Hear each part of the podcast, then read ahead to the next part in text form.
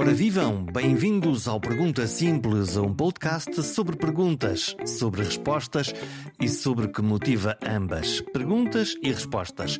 Estamos no episódio 96, tempo para falar de maneiras de fazer perguntas e de conseguir respostas. Ouçam, partilhem, comentem.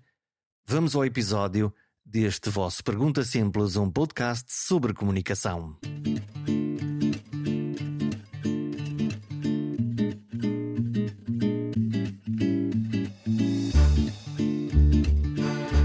Que motiva uma pergunta? Ou que impulsiona uma resposta? Um sim, um não, talvez?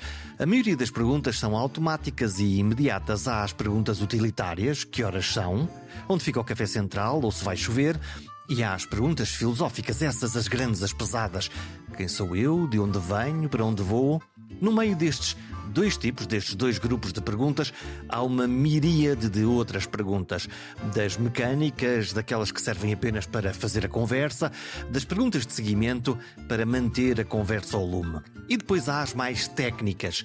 Não há líder que se preze que deixe de perguntar cinco vezes porquê. E porquê é que pergunta cinco vezes? Porque se calhar leu num livro ou aprendeu num curso instantâneo que assim consegue aprofundar a conversa. Até pode ser verdade, mas a premissa ignora que tem de haver um outro lado, alguém que queira responder por cinco vezes à mesma forma de pergunta sem se aborrecer. Para mim, as perguntas têm de ter brilho nos olhos, vontade de saber porque sim, porque assim ficamos mais ricos, mais humanos, porque perguntar é sempre uma boa desculpa para estar com os outros. As perguntas são varinhas mágicas, não são colheres de pau ou calçadeiras de sapatos apertados. Os perguntadores de que mais gosto são os cientistas. E as crianças, claro. É verdade que os cientistas fazem perguntas, mas depois complicam um bocadinho a coisa. Chamam às perguntas hipóteses e às respostas conhecimento. Mas o que eu mais gosto é de quando são contrariados pelos factos. Quando erram no que imaginaram ser certo e voltam a formular mil outras perguntas, não cinco porquês, mas mil e uma perguntas. É por isso que vos trago hoje um cientista desses habituado a fazer perguntas, a encontrar respostas, a não encontrar respostas e a fazer mais perguntas. Ele habitualmente pergunta coisas sobre o cancro e eu quero as respostas dele. Investigador, eh, cientista, biólogo de formação, há muitos anos atrás, e interessado pelas coisas da oncologia há mais de 20 anos, 20 e tal anos agora. O que é que foi o clique? O que é que, o que, é que, te, o que, é que, te, o que, é que te fez dizer não, oncologia é o cancro que é, que é o meu caminho? É uma razão meramente pessoal. Eh, a minha mãe teve um linfoma durante muitos anos, um, um, tumor especialmente difícil de tratar, no subtipo de, de linfoma que ela teve. linfoma é um tumor no, no sangue? É, exatamente. Uh, um tumor hematológico e na altura foi o clique. Ou seja, eu interessava-me pelas coisas da ciência, matemáticas e biologias, etc. Mas foi o clique. Eu achei que, de alguma maneira, para perceber melhor aquilo de que temos receio, no caso concreto, doenças, é melhor estudá-las. E, portanto, desde aí, olha, isso facilitou-me a vida, que escolhi sempre os caminhos mais diretos possível. No liceu, fazes a área das ciências e depois eh, o curso que pareceu na altura mais lógico, se calhar se escolhesse hoje, se calhar teria escolhido outro, não sei. E depois o doutoramento, porque sim, e as áreas da oncologia, depois fui andando, basicamente. Esse clique, quando acontece isso à tua mãe, eh, qual é o teu sentimento? De angústia? De, de angústia e de medo pelo desconhecido eu era bastante novo, mas depois isto foi-me acompanhando até o início do curso, na verdade, e é o, o, receio do desconhecido é algo com o qual eu, pelo menos, eu acho que na verdade quase todos nós lidamos mal. E o conhecer melhor derrota de alguma maneira esse receio, ou diminui esse receio. Esse pelo menos foi o meu entendimento. E então dirigi-me para uma área de forma a, em primeiro lugar, perceber melhor aquelas doenças e depois contribuir de alguma maneira com aquilo que eu fui fazendo para melhorar uh, a qualidade de vida, os tratamentos, diagnósticos, etc., da, das pessoas que, pronto, que, que, desenvolvem doenças oncológicas. E curar?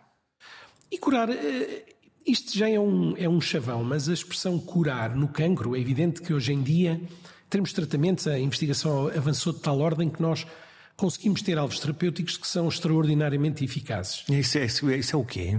O que é que são esses alvos? Consegues, seja, consegues definir como é que se consegue desarmadilhar?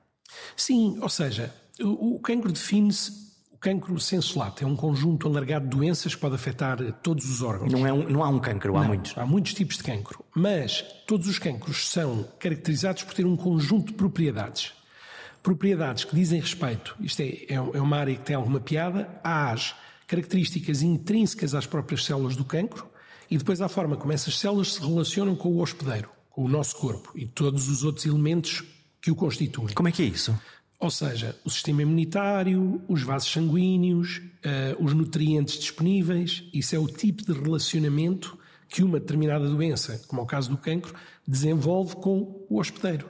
Ora, voltando atrás para a tua pergunta, se tu conseguires identificar aquele gatilho, aquele trigger molecular que faz com que aquela célula, imaginemos de cancro da mama, depende especialmente de um determinado nutriente naquele momento e esse nutriente o que faz é faz com que as células sobrevivam, cresçam mais do que as normais. Se tu conseguires encontrar esse trigger, consegues desenvolver estratégias terapêuticas, depois estamos a falar de inúmero, inúmeros tipos de, de, fármacos que entretanto já existem, para bloquear exatamente esse gatilho, essa e com dependência. Isso impedir que, que a célula, que essas células como é a panagem do cancro, se uh, multipliquem de forma desordenada e rápida, Exatamente. mas que elas sejam bloqueadas ou pelo menos o seu, o, o, o seu desenvolvimento seja mais lento. Exatamente.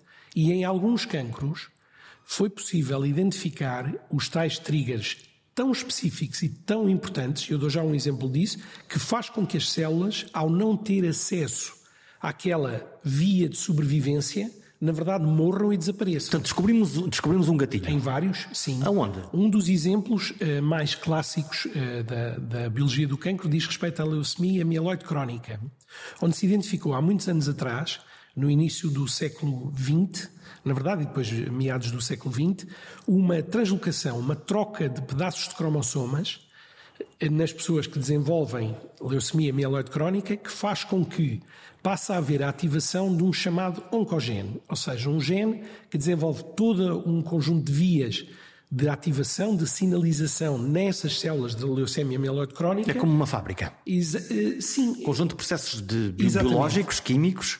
Mas que dependem apenas de um primeiro sinal. Ou seja, as células com aquele oncogene passam a ser células de leucemia mieloide crónica. Uhum. Se tu conseguires, e isto é que foi desenhado, descobrir de que forma tu inativas ou impedes a ativação daquele oncogene, aquelas células morrem. Isto foi o trigger, há muitos anos atrás, há cerca de 20 e tal, 30 anos atrás, que levou a um aumento radical de desenvolvimento de fármacos dirigidos ou produzidos com o mesmo objetivo por parte da indústria farmacêutica. Descobriu-se, portanto, que qual era o sítio para atuar e depois então foi-se à procura de uh, canivetes suíços para conseguir exatamente, desativar exatamente. aquela bomba relógio no fundo. Tal e qual. E para outros cancros foi-se à procura, do ponto de vista de investigação, de gatilhos parecidos, ou seja, dos tais oncogenes que sejam especialmente importantes para o desenvolvimento daquelas células naquele cancro. E porquê é que é tão difícil encontrar esses gatilhos?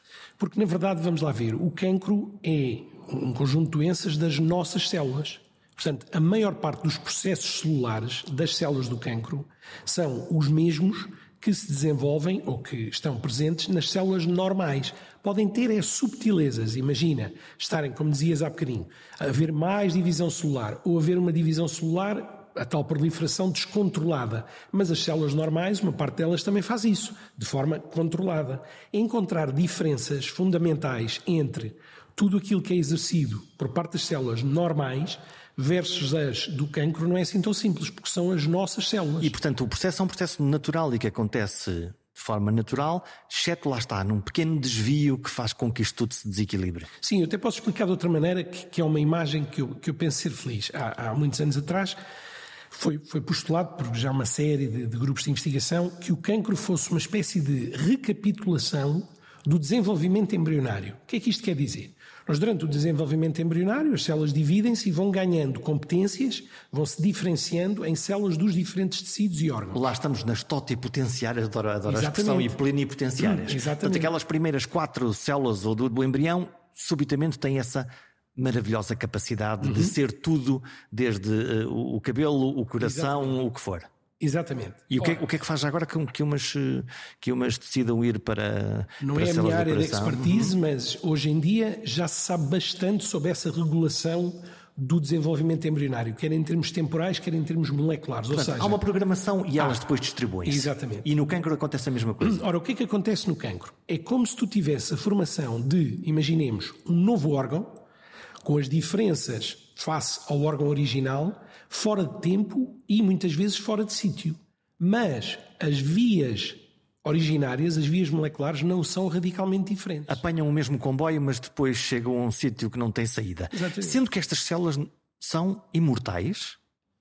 Ou É podem difícil ser? dizer isso, ou seja, as células do cancro dividem-se, têm o potencial de se dividir mais do que as células correspondentes normais.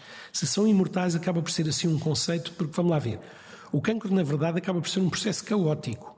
Muitas pessoas, se calhar, têm ideia do cancro como um processo super organizado e, e que leva a um ganho de uma série de competências. Recentemente li um artigo clássico de, de um investigador muito importante, o Theodore Boveri, que era um francês do início do século XX e que, sem ter acesso a praticamente nada de biologia molecular, veio a fazer, quer dizer, veio a, a- a gerar uma série de hipóteses que vieram-se a provar 100 anos depois, o que acaba por ser notável. Uau, grande intuição.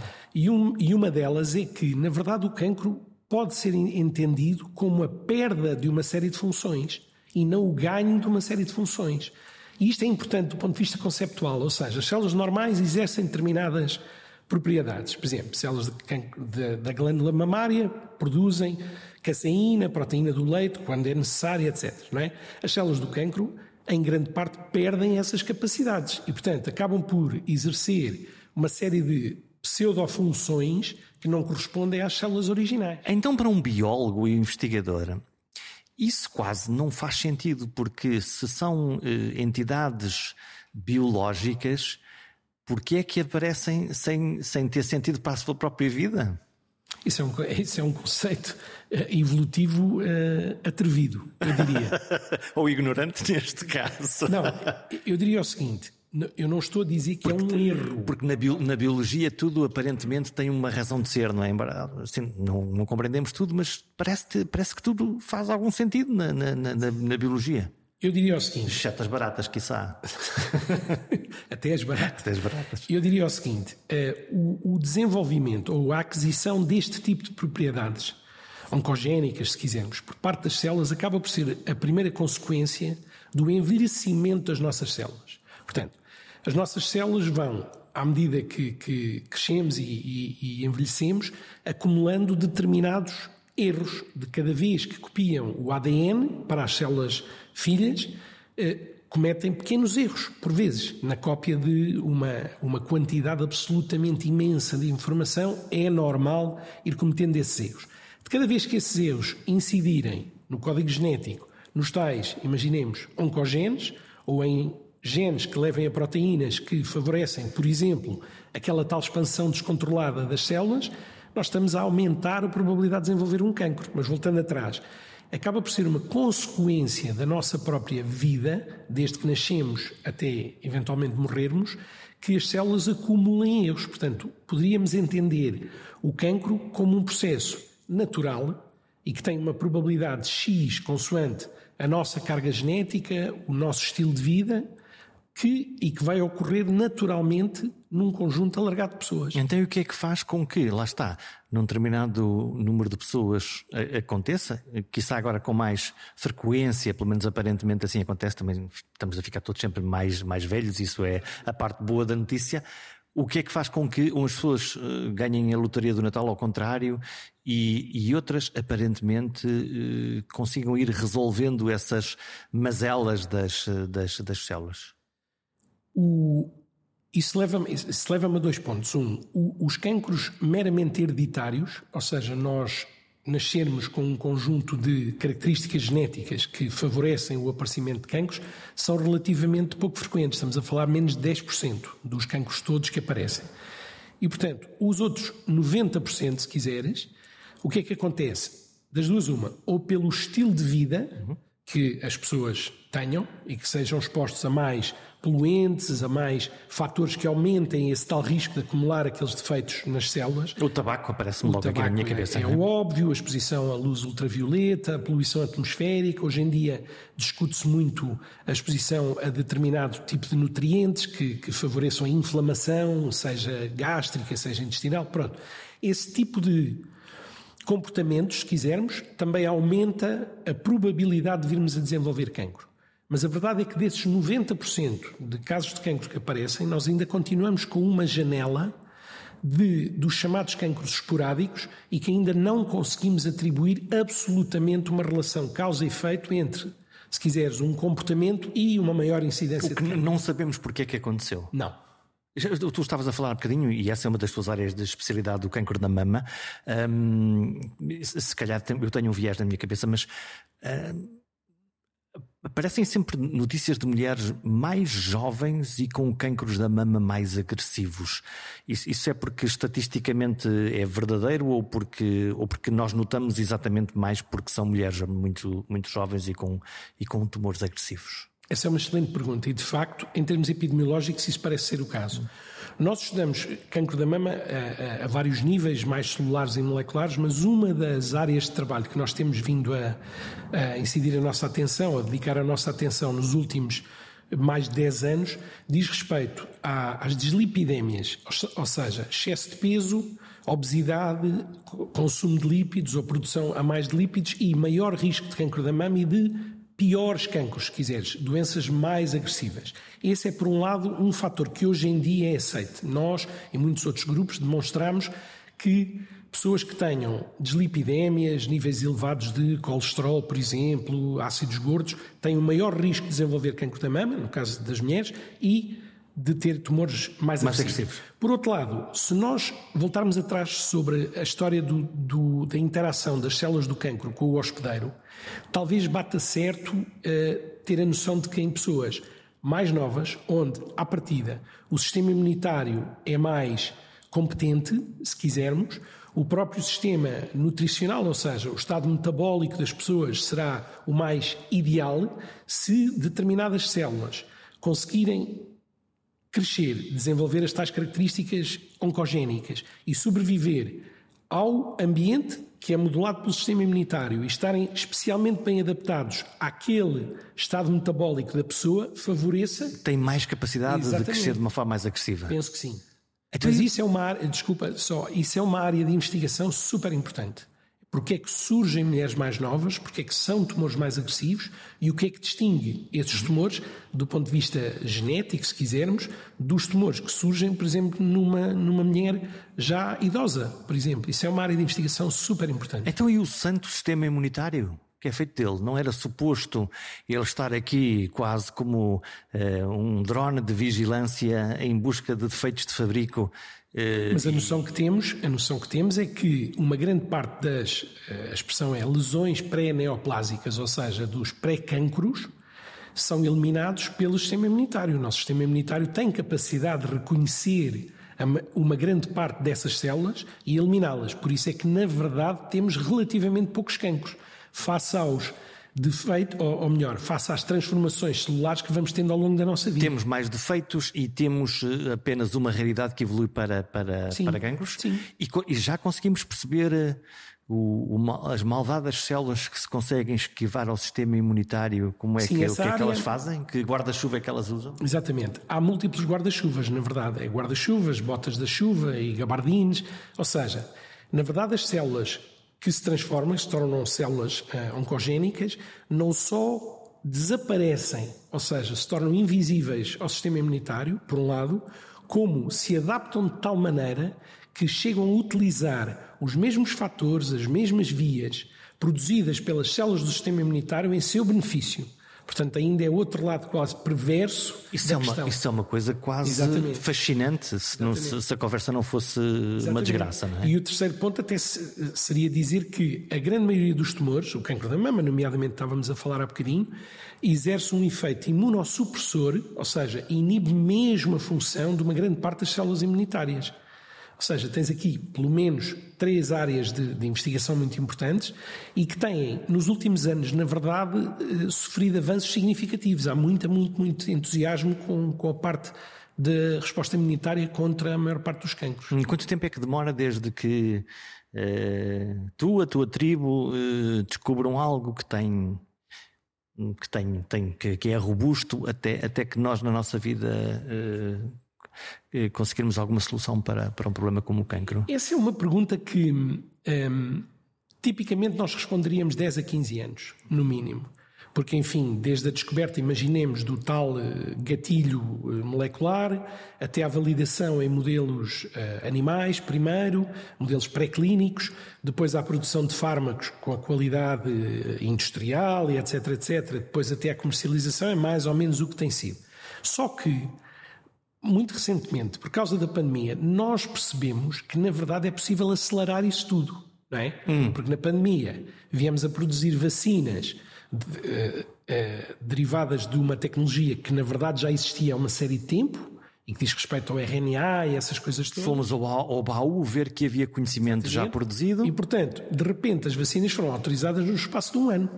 Portanto, há maneira de, ou houve maneira de conseguir acelerar um processo. Exatamente. De uma maneira segura. Certo. Eu penso que sim. Não é a minha área de expertise, sim. mas eu, todos nós tomamos vacinas, não me lembro assim de efeitos. e tomamos-las desde, de, quer dizer, nem ser a de Covid, bebê. mas desde bebés, exatamente. Aliás, pensar nessa ideia de que nascemos uh, e logo na maternidade, nas primeiras 24 horas, pimba, toma lá uma gota de. É, é no, no, no, nosso bem mais, no nosso bem mais precioso, todavia. Campo de grande uh, florescência e de efervescência, as, as, as, fake news, as, as, notícias falsas, lá está o velho papão, cuidado, olha que isto vai olha que vem aí a catástrofe, olha. Claro.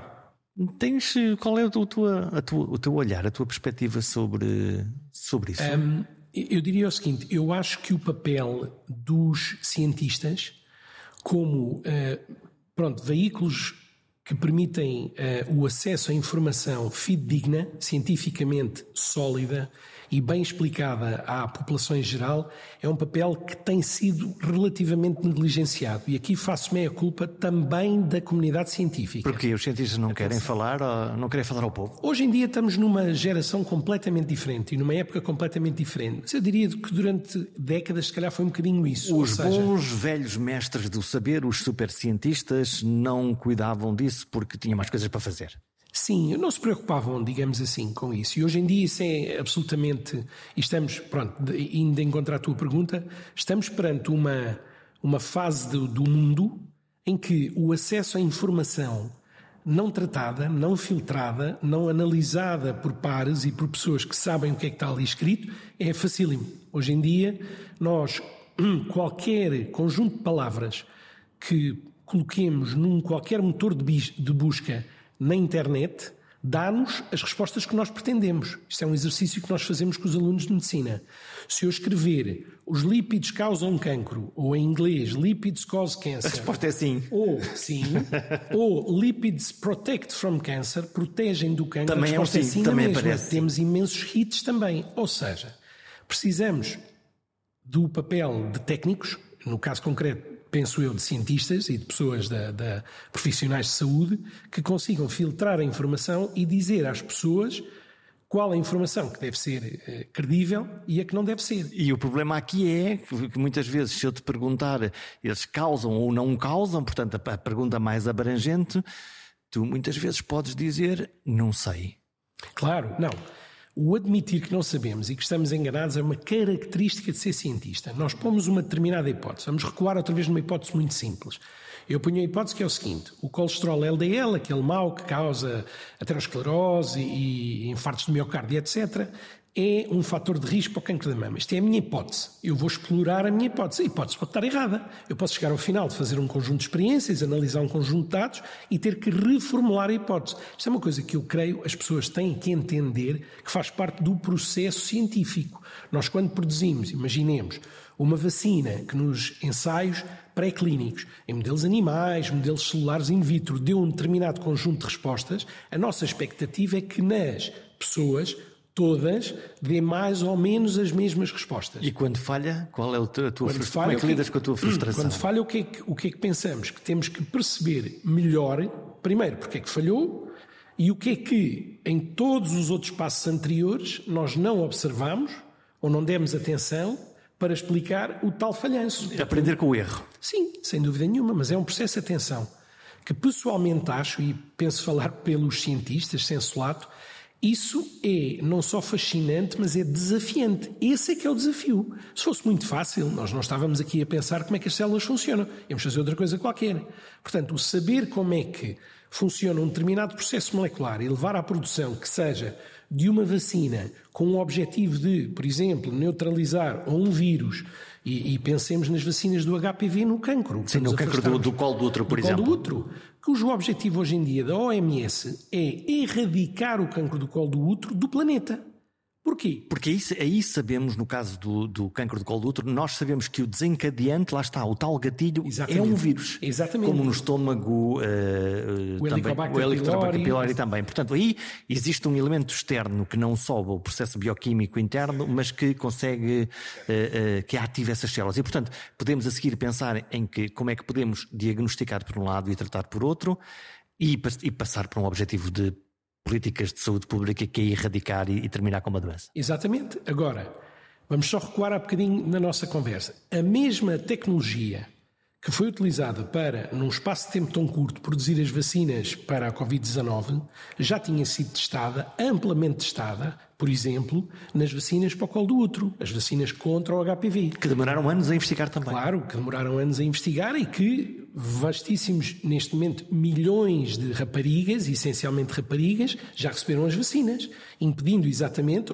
pretendendo impedir que venham a desenvolver um cancro que é super difícil de tratar.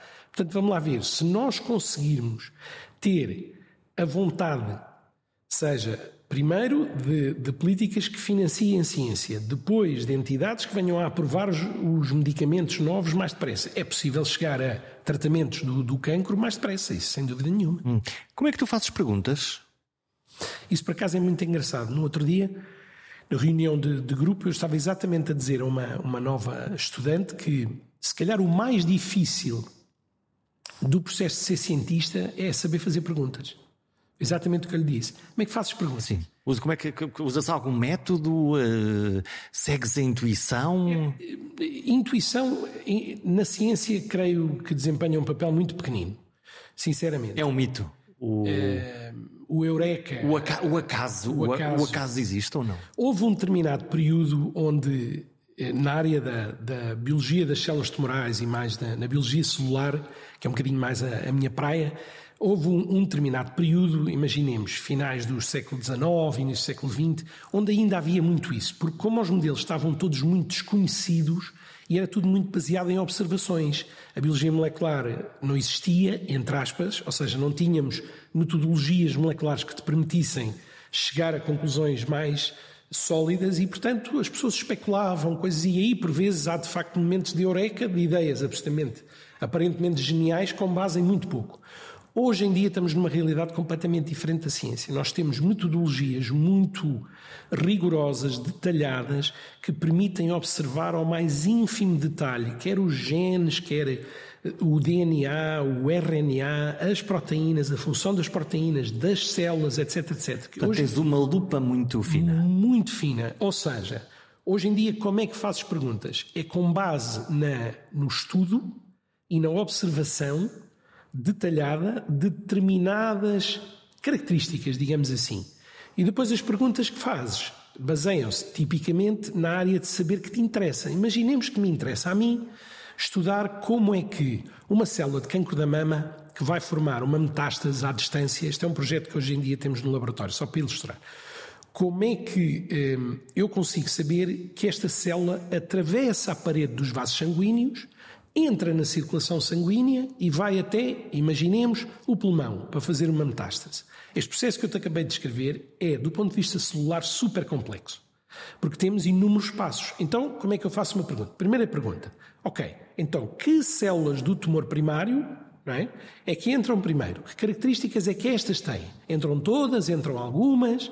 não é? Então eu posso ir à procura dessas primeiras, posso fazer filmes, posso estudar biologia molecular, posso tirar amostras de sangue, imaginemos. Já agora tenho curiosidade, como é que tu, que, que instrumentos, que microscópios é que tu usas Inúmeros. para espreitar esse, esse, esse, essas, essas pequeníssimas. Inúmeros, unidades. e esta tecnologia está, está sempre a ser tão atualizada que não me atrevo a dizer muito mais do que a microscopia confocal, por exemplo, que nos permite já um detalhe muito grande de observação. Mas, por exemplo, é curioso, o, o entre aspas, idoso uh, microscópio eletrónico, que já existe há... Aquele dos laboratórios que a gente Exatamente, vê. volta a haver imenso interesse em utilizar a microscopia eletrónica. Porque agora permite uh, analisar, por exemplo, determinadas interações entre células, imaginemos, ou entre moléculas, portanto já não é a microscopia eletrónica exatamente igual a dezenas de anos atrás, mas a microscopia eletrónica permite-nos ir a tão fino detalhe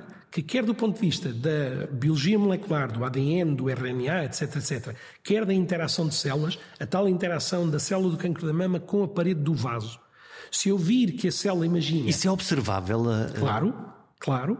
Podemos fazer preparações de tumores, podemos Para ir... ver esse momento? Exatamente. Para ser testemunha desse momento tal biológico? E qual, tal e qual. E depois a tua pergunta poderia ser, cá está, vamos colocar uma pergunta. Então a célula abre um buraco na parede do vaso sanguíneo, ou será que elimina as células da parede do vaso sanguíneo, as células endoteliais? Será que entra entre os espaços entre as células? Tivemos agora três hipóteses. E toca a testá-las. Toca a testá-las. Portanto, primeira observação e depois desenho de experiências que impeçam cada uma destas hipóteses, por exemplo, de movimento, que é para chegarmos à conclusão de qual é aquela que parece bater mais certo. Então vamos fazer agora aqui um zoom out, vamos aqui dar um uhum. passo assim para trás, que é nós o que conhecemos das eh, até dos meios de diagnóstico, a velhinha radiografia, eh, a TAC, a ressonância, a PET, onde é que isto se casa? Isto também são instrumentos para, para tu usares. Onde é, que, onde é que isto entra aqui? Ou não? Ou, ou isto, ou, ou, são demasiado, eh, demasiado, enfim, miúpes para chegar a esse, a esse nível?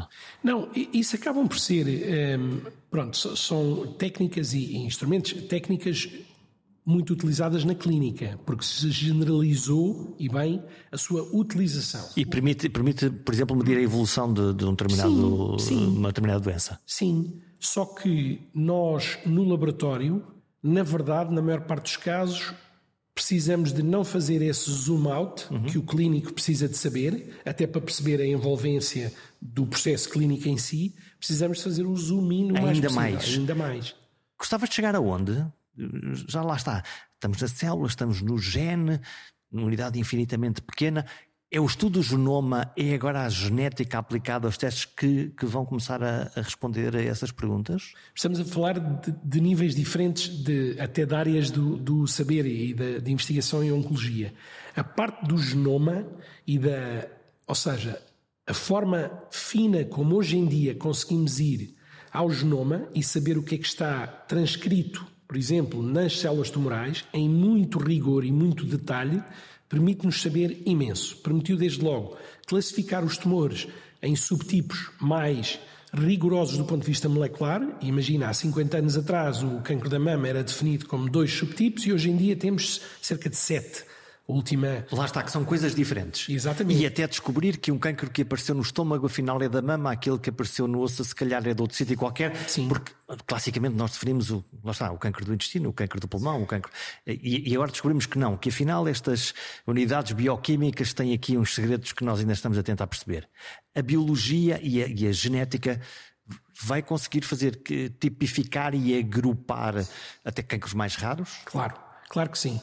Eu gostaria só de dizer o seguinte: sim, Vamos embora. É, sim, é a resposta à, à tua pergunta, mas hum, convém também, de, eu penso ser uma mensagem importante.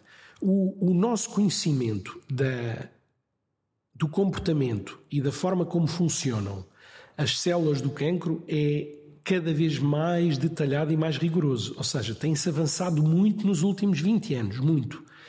Quando o, o, o, presidente dos Estados Unidos, agora, a semana passada, não é para fazer publicidade, mas disse que um dos objetivos dele uh, e da próxima presidência, porque o senhor já não é assim tão novo, seria uh, ou eliminar completamente o cancro, ou reduzir imenso a incidência de cancro. Ele não está propriamente a fazer um bluff, nem a dizer uma coisa disparatada. Achas que ele tem informações que lhe permitam uh, dizer claro. ou antecipar que finalmente o cancro Sim. se tornará uma doença uh, crónica e manejável? Sim, por duas razões. Primeiro, recuando um bocadinho aquilo que começámos a dizer na nossa conversa, uma, uma parte importante dos cancros eh, resulta, ou, ou a sua maior incidência, resulta de comportamentos das pessoas. E, por exemplo, redução de consumo de tabaco, consumo de álcool, poluição atmosférica, por aí adiante, exposição a HPV. Vai ter um impacto. Vai ter impacto, certamente. Ou seja, vamos reduzir significativamente esses cancros. Os detonadores. Portanto, se, se, atuarmos nos detonadores, vamos reduzir essa parte. E depois, o conhecimento muito detalhado que já temos e que permite, como estávamos a falar há bocado, ter fármacos que são muito específicos para determinadas propriedades dos diferentes cancros, sim, poderá vir a tornar, numa grande parte deles pelo menos, destas doenças, cada vez mais doenças crónicas hum. ou manejáveis. Hum, estamos, estamos no admirável mundo novo, lá está. A aceleração dos tempos, a vacina, as vacinas eh, que aí estão, eh, os tratamentos que tu me dizes, ok, nós agora conseguimos fazer mais, mais rapidamente. Está aí o Big Data, não é? Quer dizer que o bom Big Data, aquele que está todos os dias na nossa vida, que é o GPS do carro, não é? Que ajuda-nos a perceber onde é que está o acidente. E esses, esses dados, essa uh, magistral coleção de dados pode contribuir para, para encontrar esses, esses caminhos e fazer sem melhor? Dúvida. Um, sim, sem dúvida, mas... Ou é uma promessa arrojada e não, ainda não. estamos longe disso? Eu, eu creio, não, de todo. Eu, eu creio que até um, a comunidade científica é o exemplo ilustrador, se quisermos, de como a partilha de dados, seja a nível major ou macro, seja a nível micro, eh, favorece o avanço do conhecimento e o chegar a determinados. O que, tu o que tu descobres, partilhas. Exatamente, mas isso já se faz há muitas décadas. Cada vez mais. Quando começou o esforço, por exemplo, da sequenciação do genoma eh, humano, evidentemente, no, nos Estados Unidos, em colaboração com outros países, esses dados sabia-se sempre que mais tarde ou mais cedo seriam domínio público público da comunidade científica primeiro. Até porque nós não os percebemos Exatamente. na realidade. E, portanto, a comunidade científica, quer a esse nível, quer a nível de modelos, partilha de, dos artigos, nós somos todos avaliados pelos pares. Ou seja, eu faço uma descoberta aqui em Portugal, no meu laboratório, mas vou querer que isto seja avaliado pelos pares internacionais e vou querer publicar na melhor revista possível para ter o impacto major possível aquela descoberta. Lá está, porque depois aparecem os créditos, não é? Olha, ele descobriu aqui e foi, teve não sei quantas citações. Sim, claro, E, portanto, é esse, o, é esse o modelo de, de descoberta. Então, e os dados? Eh, esse, esse, esse, essa big data, esse, esses dados todos que nós, quando vamos eh, ali a um hospital, vamos a uma clínica, eh, onde é que, onde, quando é que começamos a ver essa, essa inteligência artificial a produzir-nos coisas saltos exponenciais, quânticos? Não é propriamente o meu domínio, uhum. mas eu tenho seguido isso. Mas, mas sonhas? Claro. Isso é uma coisa que te, te, te penso, anima? Eu penso como que cidadão? Sim. Ou seja, eu penso que o acesso por parte do, da população, do cidadão, aos, pelo menos, seus dados, imaginemos, clínicos, do, do ponto de vista até mais live possível, em tempo real, eu acho que é uma inevitabilidade, é uma questão de tempo. Atenção, mais uma vez, a pandemia da Covid-19 veio também a criar esse tipo de apps e de acesso a esse tipo de dado, que se calhar não foi comunicado nem desenvolvidos da mesma maneira, foi tudo se calhar um bocadinho à pressa, mas imaginemos no caso do cancro. Se nós tivermos em tempo real, no telemóvel, acesso a uma app que nos permita saber se um determinado comportamento fez variar um determinado parâmetro mais ou menos na nossa saúde que pode contribuir para o desenvolvimento de uma determinada doença. Olha, veja lá, esteve é demasiado tempo aqui nesta rua muito poluente. Imagina. Muito, muito poluída. Pronto. Estou, estou obviamente a, no limite, sim, no limite. a caricaturar, mas no sim. limite imaginemos que temos, junto com isso, o acesso aos dados, até genéticos, porque não? Genómicos, porque não? Imaginemos. Só que aí eu recuo aquilo que disse há bocadinho. O papel dos cientistas e dos profissionais de saúde, necessariamente, mas dos cientistas, na filtragem dos dados que são, na verdade, passíveis de serem interpretados pelo cidadão comum, não técnico, tem que ser muito importante. Precisamos de uma presente. curadoria? Eh, de alguma maneira, não, não, é uma, não, é um, não é o limitar acesso aos dados, porque isso evidentemente assusta as pessoas. Uhum.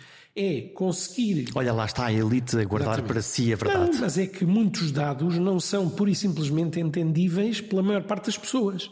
Ou seja, quando uhum. nós fazemos um, hoje em dia um, um exame que me dá hum, de uma sequenciação genómica um risco genético de 10% de vir a desenvolver um determinado cancro. Ora, cá está, a Angelina, é a Angelina Jolie acabou de entrar neste Angelina podcast. Jolie era uma, era uma situação um bocadinho diferente, hum. porque ela tinha um risco elevadíssimo, porque tinha uma mutação hereditária do lado da mãe, a tia tinha cancro, a mãe teve cancro, etc, etc. Portanto, ela tinha um Portanto, risco. O seu risco era, era elevadíssimo, sim. quase 90%. Só que, lá está, uh, uh, nos números normais de.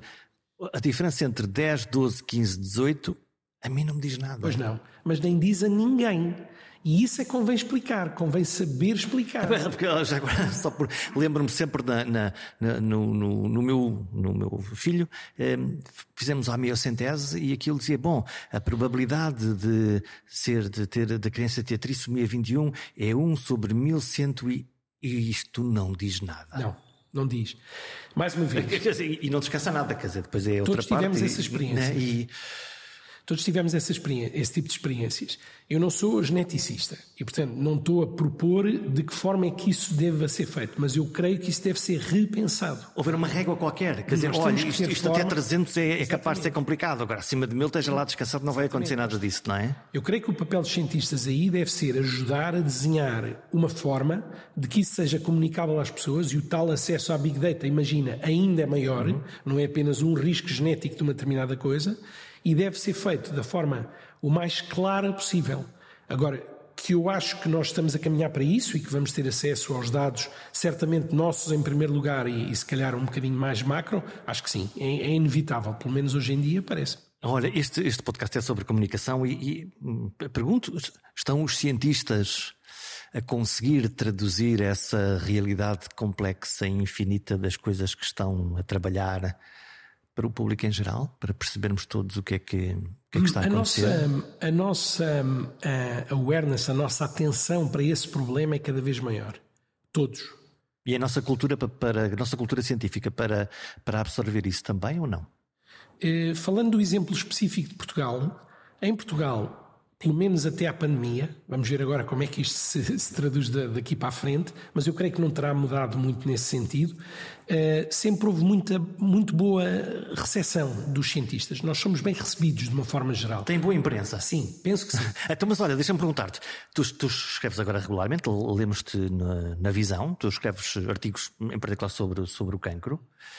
Os teus artigos, até pela própria linguagem e a própria complexidade do tema, se passassem, estivessem escritos num jornal tabloide, muito provavelmente muitas das pessoas não compreenderiam alguns conceitos que lá estão. Quer dizer, lá, este, a questão da, da, linguagem e da dificuldade, eh, por isso, eh, estão os cientistas a aproximar-se dessa linguagem natural e disponíveis para sacrificar o rigor absoluto pela, pela eu, comunicação eu mais caso, aberta? Nesse caso não posso falar por todos, mas um, a maior parte dos institutos hoje em dia têm, uh, há uns anos esta parte, mas hoje em dia têm unidades de comunicação, em primeiro lugar. Ou seja, essa atenção a, eh, a comunicar com o público em geral da forma mais clara é neste momento uma realidade. Ou seja, nós somos alertados para essa necessidade. Depois, Há, evidentemente, vamos lá ver, pessoas com mais jeito, mais vontade e outras com menos jeito, menos vontade. Isso é, é o que é. Como sempre. Como sempre, em tudo, não é? Não, não somos todos talhados para fazer a mesma coisa. Agora, que hoje em dia é algo que estamos todos cientes de ser absolutamente essencial, comunicarmos bem a nossa ciência e mais, aquilo que eu disse há bocado, conseguirmos filtrar a ciência que é boa para o público em geral ter a, ter a noção de que aquilo é feito com os, se quisermos, controles de qualidade adequados, versus aquela que é apenas as fake news e, e que são assim parangonas e que são coisas assim absolutamente excepcionais. Hum. Ou seja, estamos alerta para isso, eu creio que sim. Vamos fechar esta conversa. O que é que, o que, é que tu sonhas? Como é que tu te sonhas? Nos próximos 10 anos conseguir encontrar o quê? Tens, tens isso claro na tua cabeça? O que é que tu gostavas de resolver assim? Para, para é difícil, como... um, pôr assim uma ideia concreta é difícil, não quero parecer vago, mas enquanto as perguntas que vão surgindo forem desafiantes, sei lá, conto-te muito rapidamente aquilo que estava a dizer há bocadinho, e por isso é que eu me repito, porque depois nós somos de obsessões, não é? De que forma é que as células de cancro da mama interagem com as paredes dos vasos por onde vão sair para fazer metástases? Isto é uma coisa que nos fascina e neste momento não te sei dizer como. Ou seja, temos algumas pistas, temos algumas ideias, temos algumas hipóteses. Isso vai nos entreter, se calhar durante mais X anos. Surgirão certamente outras perguntas. Um objetivo macro, vamos lá ver. O grande problema do cancro, o cancro da mama, concretamente, da nossa atenção, são as metástases. A formação de tumores secundários. As metástases, do ponto de vista clínico, do ponto de vista biológico, são problemas clínicos e são problemas complexos, biologicamente falando. Eu gostaria que a nossa investigação, já contribuímos alguma coisa, contribuísse para melhorar a nossa compreensão desse processo.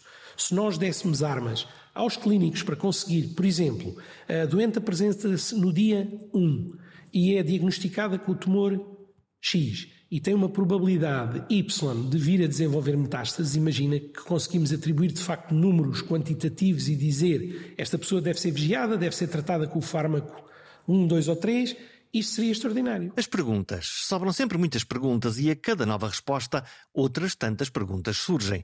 A ciência faz de dúvidas e de pequenos passos, como os diálogos, como as conversas do dia a dia. E agora também eu quero saber como é que as células de um cancro invadem a nossa tubagem sanguínea, indo instalar-se num sítio mais longínquo. Enquanto não chega essa resposta, pergunto eu: já subscreveram o podcast? Já avisaram os vossos amigos? Já deixaram um comentário em perguntasemples.com? Espero que sim. Até para a semana.